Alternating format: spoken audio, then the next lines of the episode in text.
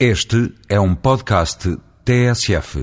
Em pleno rescaldo da autorização legislativa que permitirá acabar com a tradicional reserva de propriedade das farmácias para os farmacêuticos, o Ministro foi encerrar um debate organizado pela Associação Nacional de Farmácias.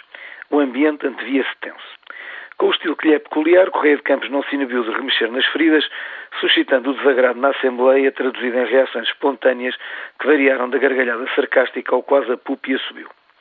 Não comento, obviamente, estilos de atuação política, nem tenho dados que me permitam medir em toda a profundidade as emoções que o tempo foi compactando e os ódios que em certos momentos fazem instalar o verniz, mesmo entre gente civilizada, cordata e bem educada.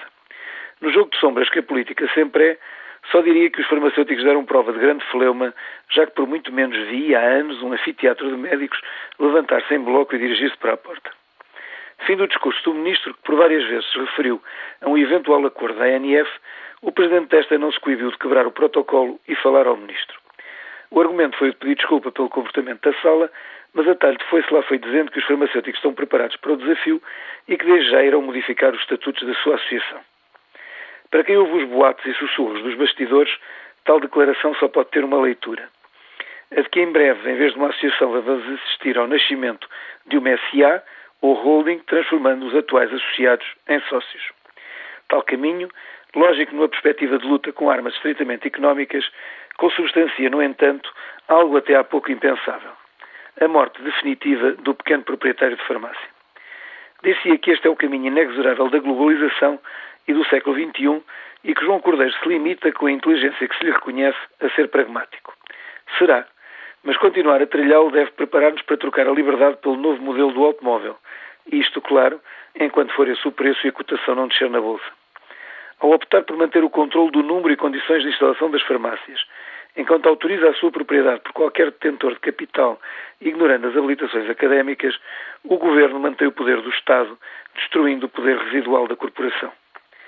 Esta não reage na esfera política, já que dos milhares de farmacêuticos existentes só uma pequena minoria detentora de farmácia.